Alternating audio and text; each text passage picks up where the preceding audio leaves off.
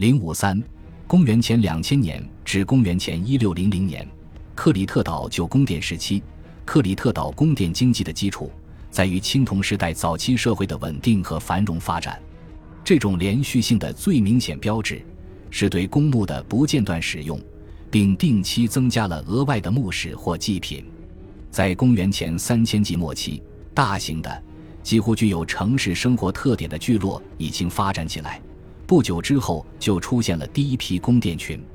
今天很难对这些首批宫殿及其周围城镇的遗迹进行识别，因为它们经过了多次重建，而我们所看到的遗迹是那些二百年后被毁坏的后继建筑。宫殿一词在克里特岛很适当地表示了一个巨大的建筑群，有着广阔的公共空间、优质建材和大型食品储存设施。这些发现物通常包括奢侈品。他们需要具备熟练的工艺，需要进口的原材料，以及数天甚至数周时间才能生产出来。此外，带有印件的粘土块和匾额用线性文字 A 记录了管理系统的详细信息。然而，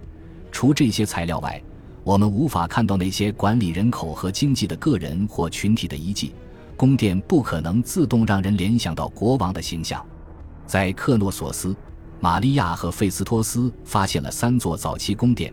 每座都围绕着一个中央庭院而建；而在现代的甘尼亚下面，则发现了另一座宫殿的踪迹。它们各自都是不同地理区域的中心。属于这一阶段，保存最完好的是在费斯托斯，那里有一个巨大的地面铺砌过的庭院，北侧是阶梯石凳，并穿过抬高的走道。陶土储物缸高达一点五米。仍然幸存于这座宫殿的蜥蜴，在克诺索斯也有分成多层的庭院，抬高的走廊在那里被用作皇家御道，而在玛利亚则被用作围绕宫殿的街道。这些宫殿构成了大型群落的中心。例如，在克诺索斯，城镇面积为四十五万平方米，人口估计在一点五万至五万。尽管这些城镇大部分被掩埋于新宫殿时期同样广阔的城镇之下，但是经过考古发掘，特别是在玛利亚的相关工作，已经揭露了早期阶段的一些小型房屋基址，其中包括一栋带有印章作坊的大型两层建筑，以及制陶或冶金作坊小型房屋。用象形文字和线性文字书写的行政记录，就是产生于此。被用于这些私人住宅以及宫殿中，在帕莱卡斯特罗、古尔尼亚、阿卡尼斯和莫克洛斯等地也兴起了城镇聚落。在克诺索斯，如果不开发大型农业腹地，并借助牲畜群或轮式车辆将产品带给消费者，就很难实现城镇规模的群落发展。我们现在很难想象克里特岛的宫殿社会是怎样的景象。在交通便利之前。它有着虽然肥沃但极为分散的农业用地，驴、马和四轮运货马车在旧宫殿时代初期就被使用，这并非巧合。宫殿群与农业生产之间的联系是毋庸置疑的，因为要贮存的物品极为广泛，而且档案史料定期列有农产品清单。宫殿的主要角色之一，很可能是充当了中心地区的一个粮食储备保管处，在那里可以安全地储存粮食。并在收成不佳之年提供粮食，在克里特岛不确定的气候中，这并不是从未发生的情况。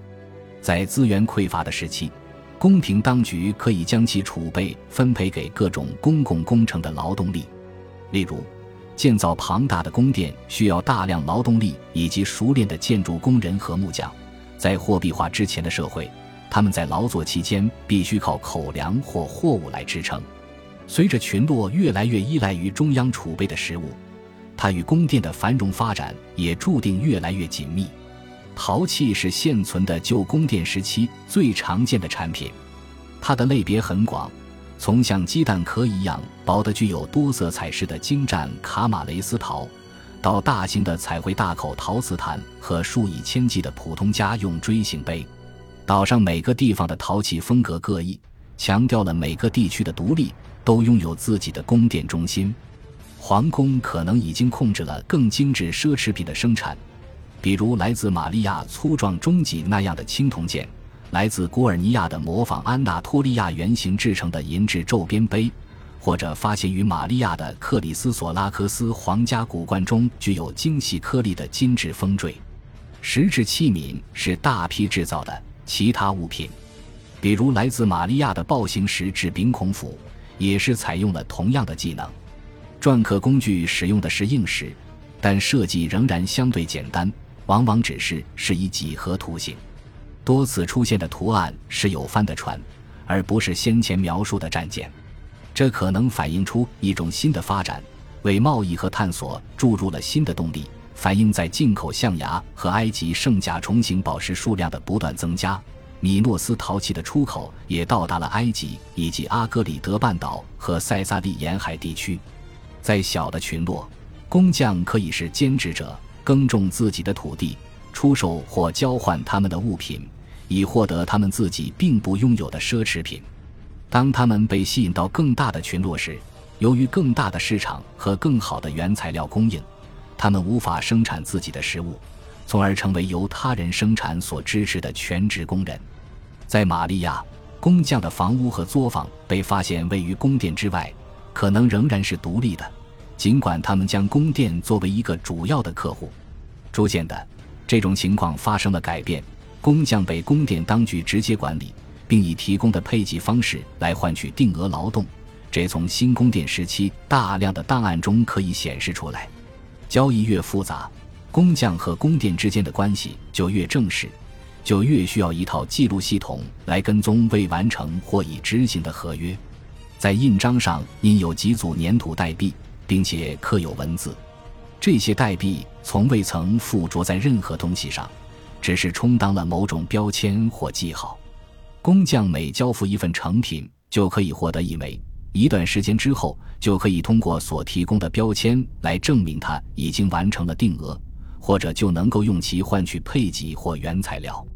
另一项要求，特别是在交易贵重物品时。是要建立一套约定价额的度量衡制度，虽然还不能够确定它们的相关价值，但发现衡量制并不足为奇。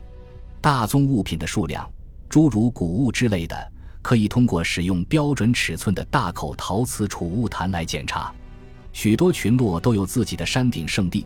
有时还有一座小的神龛建筑，譬如佩特索法，在那里大量生产还愿祭，可以俯瞰帕莱卡斯特罗。